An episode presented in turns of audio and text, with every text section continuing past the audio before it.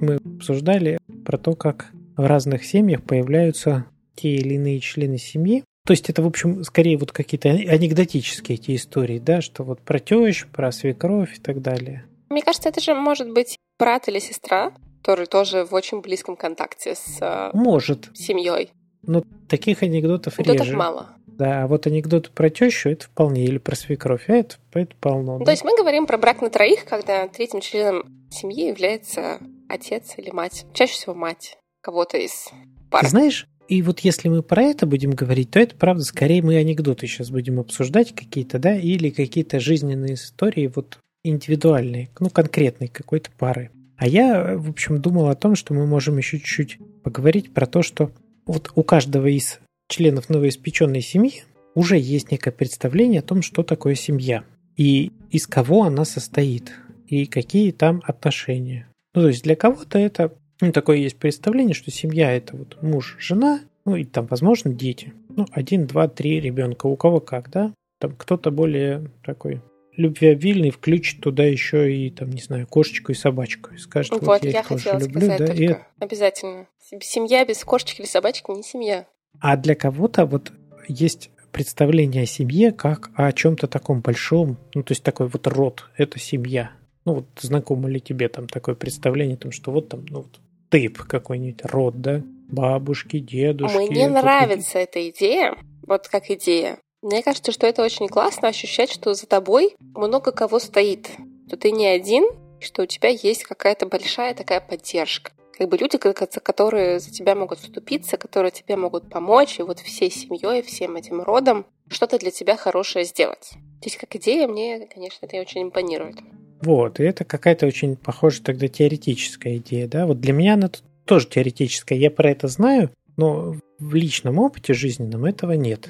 Ну, скорее какие-то рассуждения на тему, как это прикольно было бы, там, или еще что-то, но вот по сути такого нет. И в целом я не очень знаком с тем, как это может быть, как это происходит в реальной жизни, да, вот с механизмами такими. Но я знаю, что есть действительно где там какая-нибудь есть те самые истории, которые про старшего мужчину в роду, да, и вот он управляет всей семьей, да, он знает где что, он дает ценные советы, указания и так далее, его слушаются. Или иногда бывает, что там старшая женщина в роду тоже, там, ну, если по-другому построено, да, матриархат такой. Вот она всем управляет, и это может быть там прабабушка какая-нибудь или прадедушка. И они могут уже сами быть Сейчас опять будет включение Николая Дроздова, как у слонов. Потому что у слонов главное самая старшая слониха. Видишь, у тебя как у слонов, а у меня это, знаешь, какая-то такая... Вспомнил про этого крестного отца.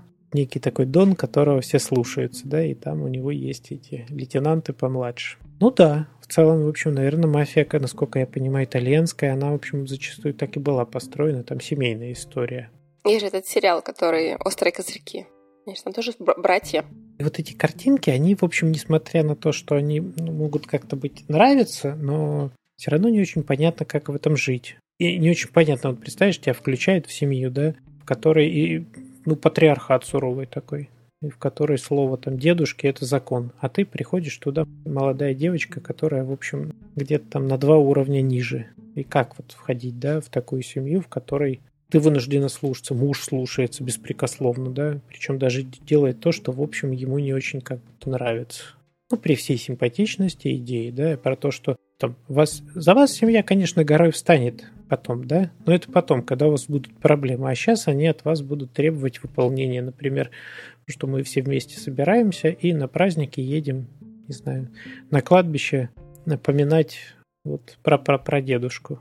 Ты говоришь, я не хочу на кладбище, я отдохнуть хочу. Они говорят, мы всей семьей едем. Все 40, 43 человека. Часть команды, часть корабля. Да-да-да-да-да. И вот как? Ну, я к тому, что, правда, семьи прямо очень разные по структуре могут быть. Да, это я такие, ну, какие-то просто примеры привел противоположные, чтобы было вот понятно, что они могут быть разные. Там могут быть очень разные истории, с чем угодно связанные. Там, хоть с религией, хоть с культурой, хоть еще с чем-то.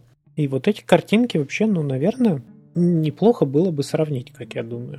Ну вот для меня непонятно, как это сделать на берегу. Ну, в смысле посмотреть? Вы же не просто так. Я не верю в такие чудеса, что пара сходится, встречается три года, да, благополучно. Потом идут в ЗАГС, возвращаются, значит, со свидетельством о регистрации брака, а дома ждет теща.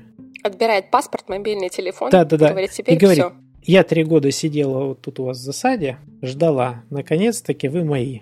Вряд ли ж так про... вспомнила это интервью э, Меган Маркл Опри, как она сказала, я вообще не знала, кто семья, в которую я вхожу, не знала, какие у них правила, и вообще для меня все это стало шоком, что у них там столько всего правил, и мне надо им соответствовать, мне нужно им следовать. И вообще у меня отобрали паспорт и права на машину, и вообще ничего не могла сделать. Кстати, очень похоже на нашу тему.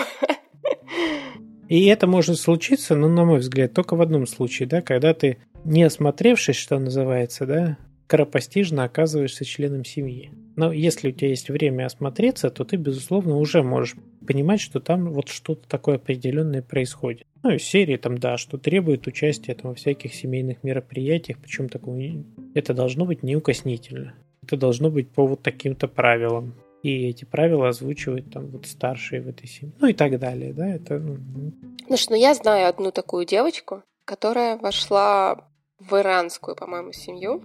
И вот там у них прям такие правила, да, что каждые выходные они проводят всей семьей, то есть вот все братья, все сестры с детьми, с мужьями приезжают, и они что-то готовят на, там, на эти 20-30, сколько там их человек много, и что они обязаны так проводить время, что родственники могут молча, без звонка приехать к тебе в гости, и типа все, Машка, открывай дверь, мы приехали. И да, ей, конечно, в этом было сначала некомфортно, она была к этому не готова.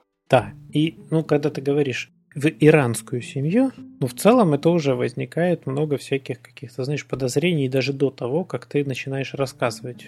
В этом плане есть такой момент. Ну, то есть ты уже понимаешь, что это другая культура. И хорошо про это узнать, да, то есть вообще-то там, ну, спросить у будущего мужа вообще, а как у вас там принято в семье вот это делать? Как вы вообще время проводите? Ну, даже, предположим, он даже сюда приехал учиться, да, и у тебя здесь хорошо, и ты не сталкиваешься с его родственниками. Но понимаешь, что вам, в общем, это он говорит, давай выходи за меня замуж и поехали ко мне там в Иран, в Китай или еще куда-то. Ну, вообще-то прекрасная идея, давай мы просто съездим в гости к твоим родственникам. Просто посмотрим, вот как они живут, в гости съездим. И, половина вопросов уже сразу появится или отпадет по ходу дела, по ходу этого визита. Ну, то есть я к тому, что важно понимать, что когда мы вот действительно заключаем какого-то такого рода партнерские соглашения, как брак, да, мы неизбежно либо кого-то включаем, либо сами входим в какую-то семью. Ну, кроме случая, когда оба человека согласны, и у них вообще в голове идея о такой очень этой маленькой семье, их собственной личной, и, в общем, в целом они тогда э, родителям говорят «до свидания, мы, у нас своя семья, мы рады будем вас видеть, если вы нас об этом заранее предупредите, и мы будем не против». Так или иначе, да, вот правда, видишь, и вот у вас же наверняка была возможность с Марком, ну, как-то про это поговорить, там, про, про его родителей, да, но сейчас мы не про то, чтобы перемыть косточки, да, а про то, чтобы сравнить уклады, ну, в твоей семье привычной, родительской, да, в его семье. И если они не сильно отличаются, ну, или так, то есть в целом... То есть вообще это хороший пример, знаешь, так возможность прикинуть, а что будет у нас.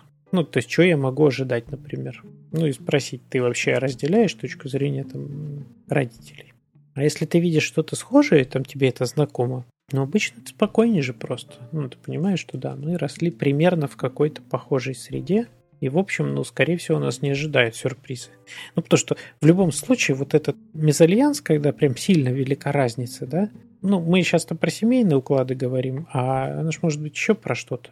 Ну, хотя, наверное, тоже про это отчасти, да, ну, там, может быть, разница, например, в достатке семьей.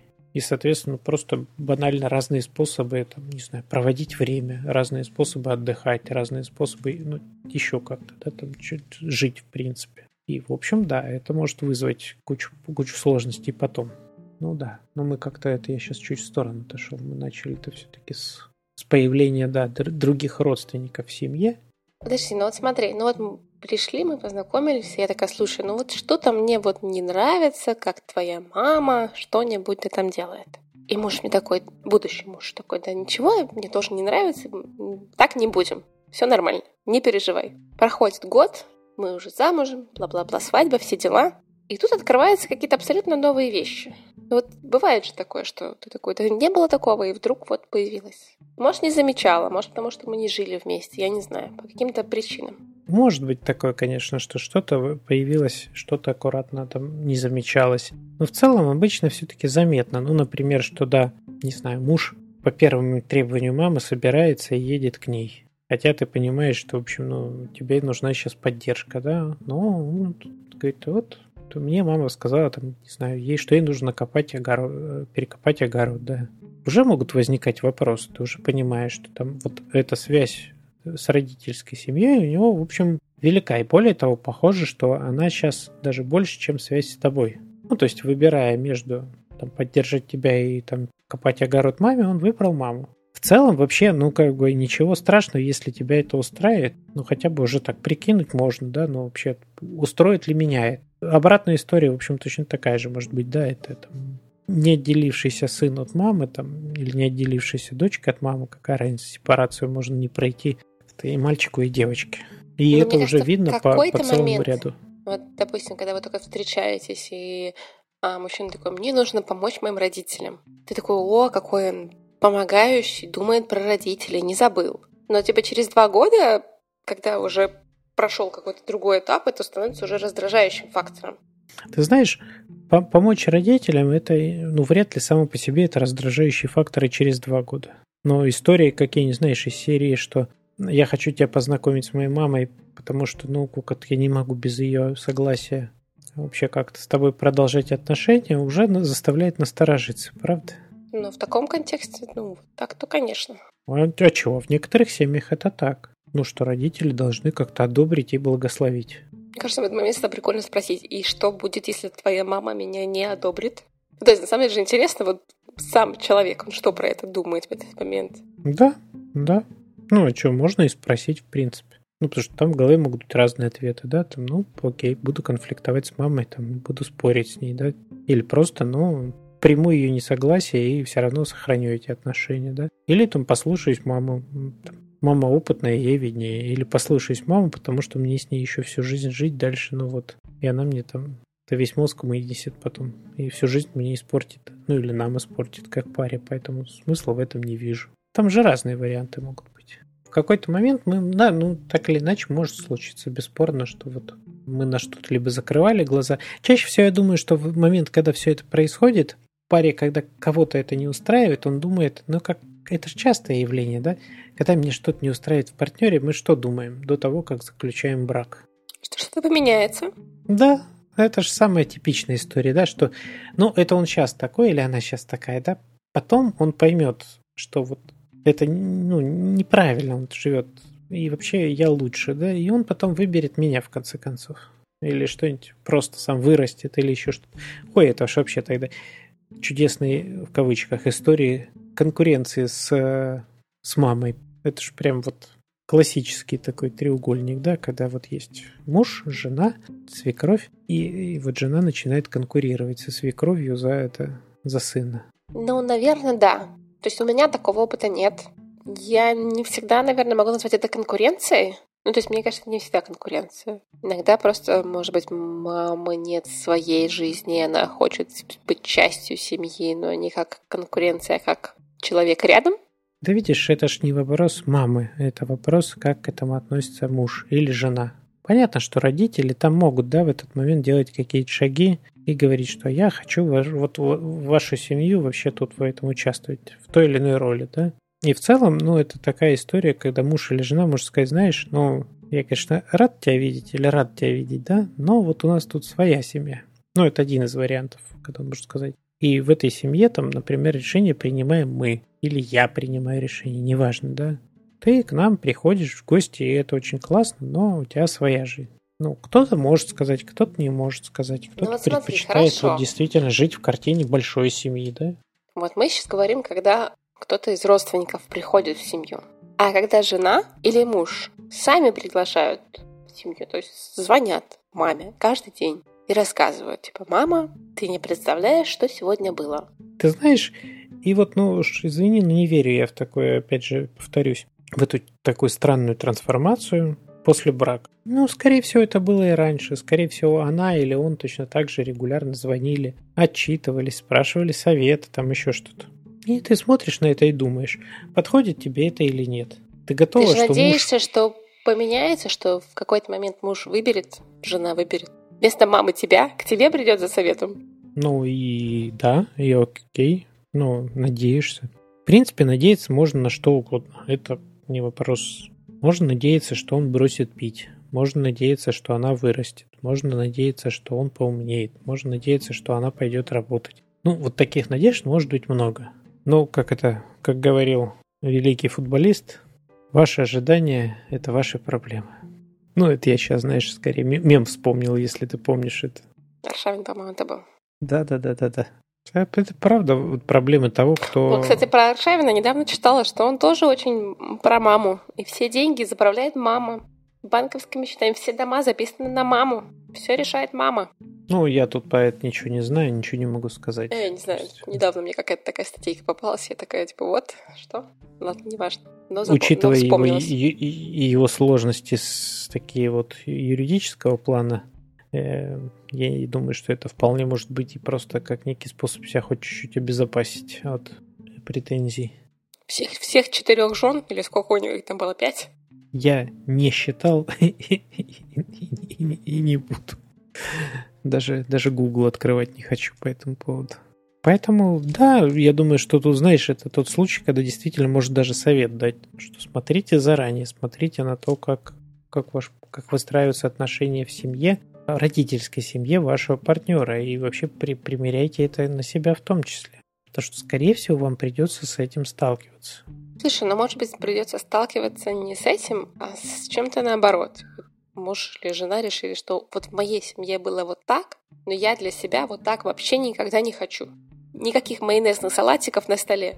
Не имею в виду отношения, знаешь, того, что там надеяться, как-то думать, что муж полностью копирует отношения своих родителей, я имею в виду, как уже сложившаяся семья, они сейчас складываются. То есть, как он относится к своим родителям, как его родители относятся к нему, как часто они общаются, ну, на каких условиях они общаются, в каком тоне все это происходит и так далее, и так далее. Ну, потому что, ну, вот они вот так живут, они так живут уже там минимум 20 лет, ну, иногда побольше, 25-30 лет, да. Скорее всего, это, ну, это та структура, которая уже сформировалась. И вам сейчас сюда как-то тоже входить. Готовы ли вы в нее входить? При этом это не обязательно. То есть мужчина тоже будет входить отчасти вот в эту семью, да, в которой есть сейчас у его жены, там, ну, будущей жены. Ну, так или иначе будет ли он входить, или он скажет, что нет, я требую, чтобы у нас была совершенно новая семья. Ну, насколько тогда она согласна с этим? А в чем сложность сепарации от родителей, когда ты создаешь собственную семью? Ну, то есть почему у меня, если у меня есть муж, или у мужа, когда у него есть жена, есть потребность включить третьего человека в семью? Ну, я не думаю, что это не только может быть про сепарацию, да, есть, ну, есть просто непройденная действительно сепарация этапа какие-то с родителями. А вполне возможно, что это еще какой-то такой, знаешь, ну, какая-то тревога, потому что ну, мужья и жены, они могут меняться, а родители-то остаются. И в этом смысле там а, сохранять отношения с родителями, такие прочные отношения, да, это может быть просто ну, неким способом обеспечить себе безопасность. Ну, потому что, типа, я не уверена сейчас, вот, что у меня здесь все сложится, да, а родители это меня те, кто меня поддержит потом. Ну, это же может быть просто еще привычка. То есть я привык разговаривать с мамой каждый день, раз в два дня, часто. Может быть, может быть. Да и ладно, ее можно сохранить, эту привычку. В конце концов, это правда могут быть хорошие отношения с мамой, и для вас важно поговорить. Это же не вопрос. Ну, вопрос, насколько, насколько действительно мужу вот будет в этом месте, как, насколько ему это будет подходить. Ну, насколько ему важно, чтобы это... Потому что это же действительно тогда он может понимать, что ну окей, мне придется тогда как-то довольствоваться, не знаю, оставшимся временем для того, чтобы пообщаться с своей женой. Ну, потому что у мамы вот э, и у, и у дочки такая привычка. И их это устраивает. Вот такой ритуал. Они вечером два часа общаются. Ну, значит, мне остается полчаса. Если меня это устраивает, если я в целом сам по себе прекрасно провожу время, да, то то и нормально, там, да, жена чем-то занята и хорошо. А если я сам хочу с ней провести время, то тогда это ну, прямой конфликт интересов. А если тебя не устраивает количество информации, которую жена рассказывает или муж рассказывает? То есть ты такой идешь мимо, и она такая, а мой Павлик сегодня сходил с друзьями куда-то. И ты такой, типа, блин, а почему ты рассказываешь о своей маме? Личные подробности нашей частной жизни. Ну, не слушай. Подожди. Ну, не слушай, это один момент. Другой момент — это почему есть потребность вот вынести какую-то частную семейную историю. Людям свойственно сплетничать и, рас... и где-то наделиться своими переживаниями. Ну, невозможно все со своим партнером обсудить. И даже неплохо, когда все-таки есть с кем это обсудить. То есть тут вопрос, ну, то есть если бы ко мне пришел человек и стал жаловаться, мне не нравится, что моя жена рассказывает своей маме, да, или мой муж рассказывает, то я первым делом спросил, как тебя это затрагивает. Ну, тебе лично что с этого? Ну, я чувствую себя, допустим, исключенной. То мой партнер больше разговаривает со своими родителями, чем со мной. Решает какие-то проблемы, которые должен решать со мной, как со своим партнером, а решает со своей мамой. И вот какие проблемы, да? То есть там бы уже тут уже вопрос действительно частности. Потому что правда не очень понятно, что за как вот правда решает какие-то проблемы, да? Зачем тебе решать эти проблемы вместе с ней или с ним? Ну подожди, допустим, нам надо купить машину. Я буду ей пользоваться. Мой муж будет ей пользоваться. Но при этом мой муж выбирает машину с мамой, а не со мной. Вот выбирает с ней или обсуждает? Ну, для меня маленькая Это разница. Вещи. А вот для меня маленькая разница в этом вопросе. ну пусть, ну обсуждает, э, понятно, что ну, хорошо, если он принимает решение, основываясь на обсуждениях с ней. В общем, он волен использовать любые источники информации. Ну так, да? Вот его решение вот такое. Какая разница? Он Википедию почитал, форум, посидел с мужиками на лавочке, пивка попил, выяснил, какая тачка лучше. Или поговорил с мамой. И она сказала, ну мне для дачи удобнее, если там у нее будет вместительный багажник картоху возить. Ну, он провел этот, вот, ну, если технически, да, он провел некое исследование, research такой выполнил. И на основании этого вот какой-то выбор такой свой сделал, да, свою точку зрения. Хорошо, а если тут будет конфликт интересов? Мне, допустим, как жене не нужен большой багажник, мне нужно что-то другое. Я плохо разбираюсь в машинах, поэтому я сейчас прям не знаю, не могу придумать никакой пример, но, в общем, что-то другое. И здесь случился конфликт интересов, и он такой, ну вот маме нужна картоха, а жене нужна двуутверная, я не знаю. Ну да, и в общем можно, можно признать, что в общем для него как-то мама часть семьи, да, и в целом не то, что маме нужно, это ему нужно. То есть он хочет, чтобы мама была довольна. И, ну да, вот у тебя муж такой, для которого то, что мама довольна, что-то значимое. В целом это не самое плохое качество для мужчины. Подожди, я придумала вопрос. Давай. Это вообще не про мужчину, я поняла сейчас. Это про меня и про его маму. Или про меня и мою маму, допустим. Почему я соревнуюсь с чьей-то вот, мамой? Тогда ты в конкуренцию влетаешь, да. И это твой, твой феномен вообще. Вот это тогда в личную терапию разбираться. Ну, если так вот, да, в этой картинке, ну, почему ты предпочитаешь как-то не мужчину увидеть и услышать, да, который говорит сейчас, что, знаешь, я, вот у меня есть такие, но у меня есть еще одна женщина, которая для меня тоже важна, да, и которую я не собираюсь вычеркивать окончательно из своей жизни. Это моя мама. И вот почему тогда ты... Понятно, что мы не про тебя, мы вот про этот образ такой вот, да? Почему ты очень хочешь ее прям сильно это замочить? Ну, потому что я должна быть главной женщиной в жизни моего мужчины. Это, это понятно, это понятно, но почему ты хочешь остаться единственной, да? Вот и это, правда, повод для терапии, потому что главное, он может подтвердить, что да, ты главная. И в целом я там с тобой принимаю эти решения, а не с мамой иду покупать эту машину. Но то, что я имею право обсуждать ее со своей мамой и учитывать ее мнение тоже, да, вы можете сказать, я имею право. То есть можно пойти по жесткому пути, просто выбрать себе мужчину, который скажет, да, ради тебя я и родную мать продам. Ну и успокоиться на этом.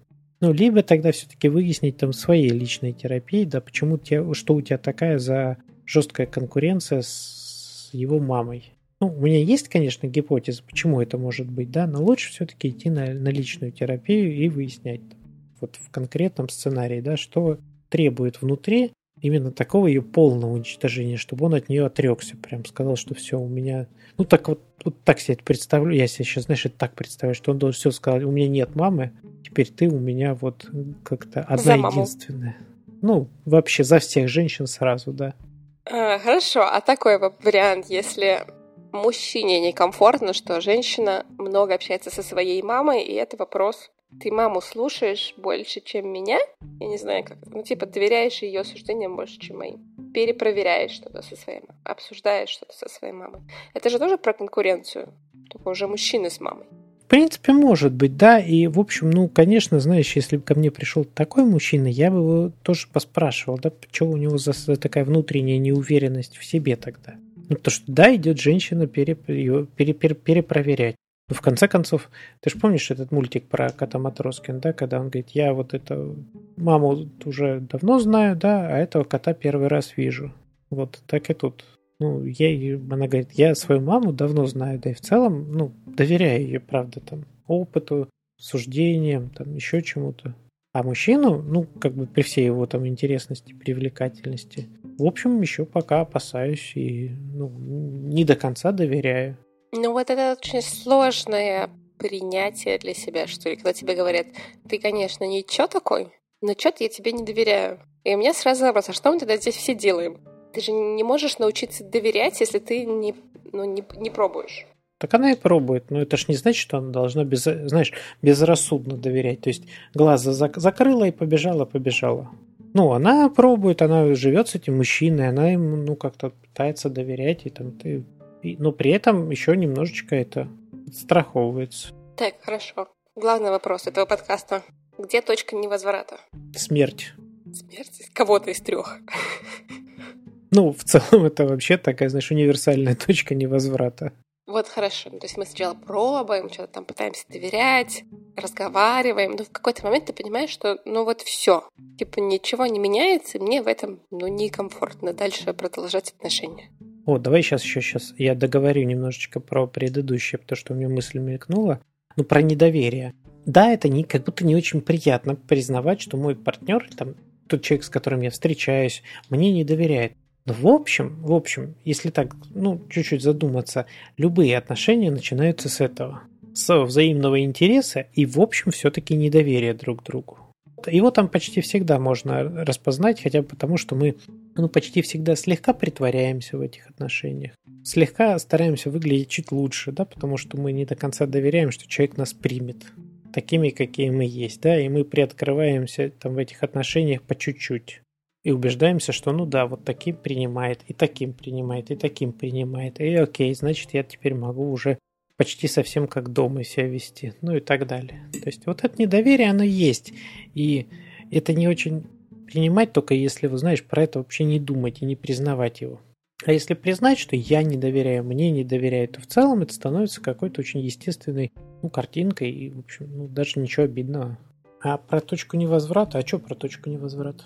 Вот такое чувство, что, что все, про что мы говорили, это такой немножко временный эффект. То есть в начале отношений, там, в течение, не знаю, первого года, двух, пяти, десяти, неважно скольки, но в какой-то момент хочется, наверное, чтобы это поменялось. Ну, то есть сейчас ты мне не доверяешь, но теперь мы давно друг друга знаем, и пора бы уже начать доверять. То есть если через 10 лет отношений все еще нет доверия, то, наверное, что-то идет не так. Если через 10 лет отношений там, ты все еще соревнуешься с его мамой, то, наверное, последние 10 лет для тебя были не очень радостными и комфортными, что ну, ты находишься все время в таком беге каком-то за позицию первенства. И в этом нет какого-то расслабления и чего-то важного. Не все хотят расслабиться, знаешь, это тоже странная история, но для меня странное, да, я в том смысле, что для меня вот какая-то общая расслабленность, это прям классно. В отношениях расслабленность, это классно. Но вот некоторые говорят, что а я не хочу расслабляться в отношениях, я хочу постоянно, чтобы была эта жизнь, драйв, искра, чтобы вот... Ну... Есть у меня такие знакомые. И поэтому для них как-то что-то порешать и на этом успокоиться и расслабиться, это будет очень грустная и скучная перспектива. Ну, возможно, это и отчасти ответ на твой вопрос, да, что, возможно, люди не хотят расслабленности. Возможно, для них больше им подходит вариант жить вот в некотором напряжении. Ну, по крайней мере, они так думают, что им больше подходит. Может, им реально подходит, может, они заблуждаются. Ну, так или иначе, да. Им видится, что так будет лучше, и они не пытаются что-то с этим сделать, пытаются сохранить вот это напряжение, чтобы оно было на том привычном им уровне. Я пожимаю плечами, да изображая себе этот смайлик, знаешь, текстовый смайлик, да, в котором там человечек пожимает плечами, так это разводит руки в стороны. Ну, да, именно так и есть. Ну что, какой итог? Мы сами ответственны за наши отношения. И это отстой. Ну, знаешь, я бы не сказал, что мы ответственны в этом смысле, да. Ответственны, наверное, тоже, но я пока про это не думаю, да. Мы точно вольны выбирать, как, какие мы отношения мы хотим. И вольны выбирать и соглашаться на них или не соглашаться. Или, к сожалению, ждать. Не соглашаться, но ждать, что они будут. Ну, не просто не соглашаться и искать те, которые я хочу, да, не соглашаться, но включать такой режим ожидания. Для меня, наверное, это такой самый грустный вариант вот из этих. Ну, сказать, что мне что-то не подходит, это как-то понятно, да. Собираюсь, тогда ищу вот то, что мне подходит. Это сложно, долго там, может быть, да, но это понятно. Сказать, что мне это подходит, прекрасно. Сказать, что мне это не подходит, но я буду ждать, что что-нибудь изменится, да, это вот... Чаще всего это как раз, наверное, тот случай, с чем приходят в терапию потом. Что, записались? Записались.